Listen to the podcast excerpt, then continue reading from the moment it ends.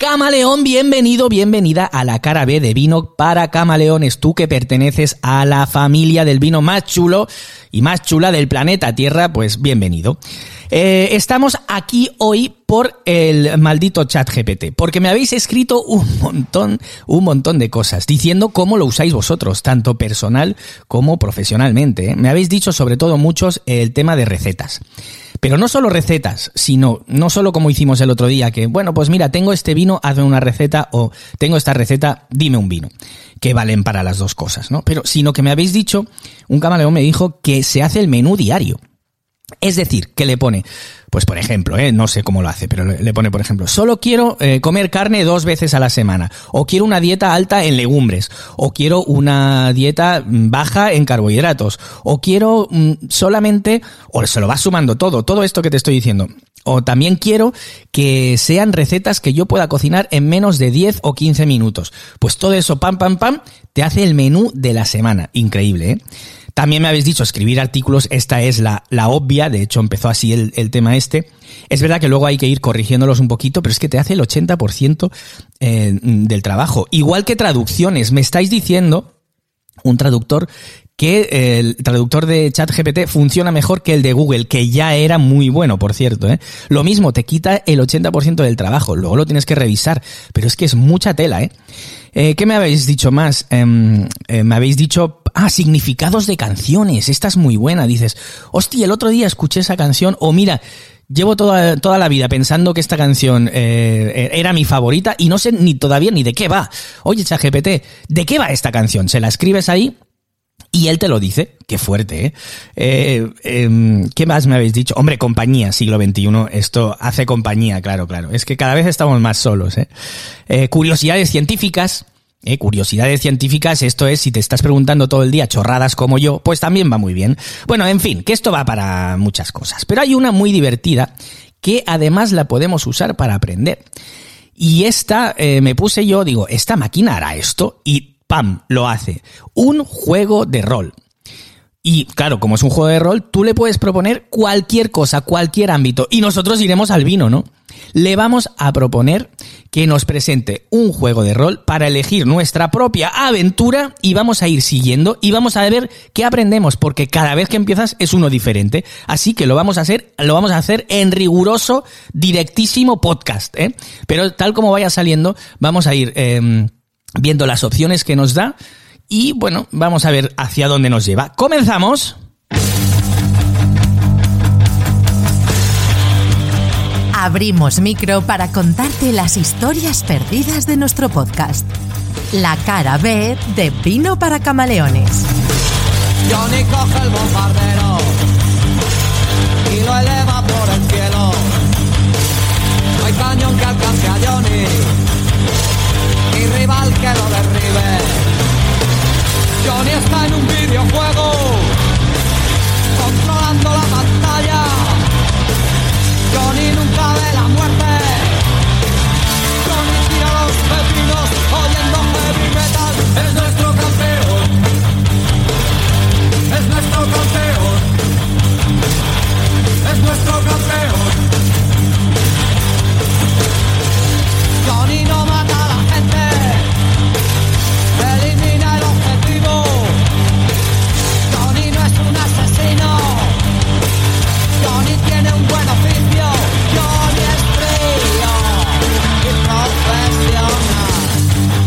Pues vamos a pedirle al chat GPT, camaleón, eh, que seamos los eh, gerentes, ¿vale? De una nueva bodega en la Toscana, ¿vale? Y quiero que mi bodega haga vinos que se reconozcan internacionalmente por su gran calidad, ¿vale?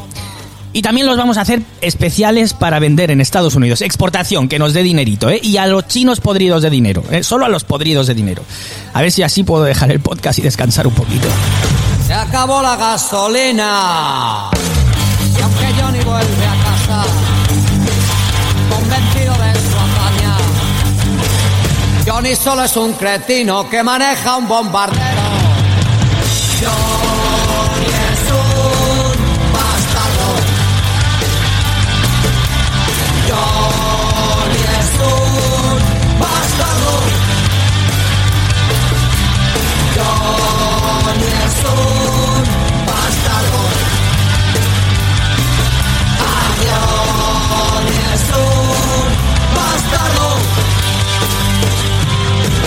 Bien, pues prepárate, camaleón, porque vamos a comenzar el juego en breve. Y bueno, vamos a ver qué decisiones tomamos. Venga.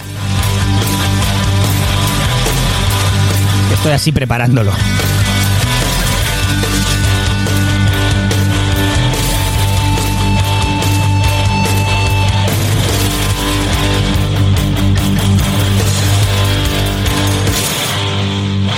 Bueno, vamos a ver, te voy a llamar hoy Johnny, ChatGPT. Yo te digo que soy pues un atractivo gerente de bodega que llega de nuevo a la Toscana con un maletín y lleno de sueños y cargado de ilusiones, ¿no? Entonces, eh, bueno, voy a montar una bodega de vinos con cuatro duros, pero eso sí, quiero hacer vinos de grandísima calidad, especialmente hechos pues para la exportación. ¿eh? Ya había dicho que Estados Unidos y chinos podridos me valen. A partir de aquí, quiero ver qué me propones para montar esta bodega y qué pasos voy a seguir tomando yo las decisiones, ¿vale? ¿Qué te parece, ChatGPT? Por supuesto. Vale. Imagina que eres el gerente de una bodega de vinos en la Toscana y debes tomar decisiones importantes sobre la viticultura y la elaboración de vinos para la primera cosecha de la bodega. Vale, estoy ahí ya, ¿eh? Tienes un presupuesto limitado, Mm. pero tu objetivo es producir vinos de alta calidad y venderlos internacionalmente. Perfecto, lo has pillado. Comencemos. Vale, pues venga, eh, vamos eh, pregunta por pregunta. Ponemos un poquito de música.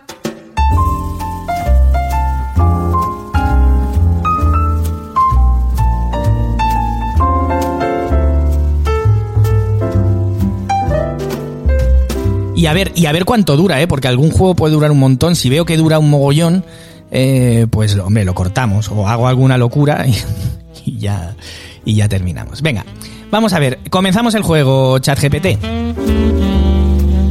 ¿Qué variedades de uva cultivarás en la bodega? A. Sangiovese B. Merlot C. Cabernet Sauvignon. Ah, muy bien. eh. Oye, pues eso es una buena pregunta, ¿eh? Eh, Pues mira, aquí te puedo contar, camaleón, que A Sangiovese es la uva pues típica de la región, ¿vale? De Chianti, de Brunello, de Nobile de Montepulciano, todo esto, ¿no? ¿Te está gustando este episodio? Hazte fan desde el botón Apoyar del podcast de Nivos. Elige tu aportación y podrás escuchar este y el resto de sus episodios extra. Además, ayudarás a su productor a seguir creando contenido con la misma pasión y dedicación.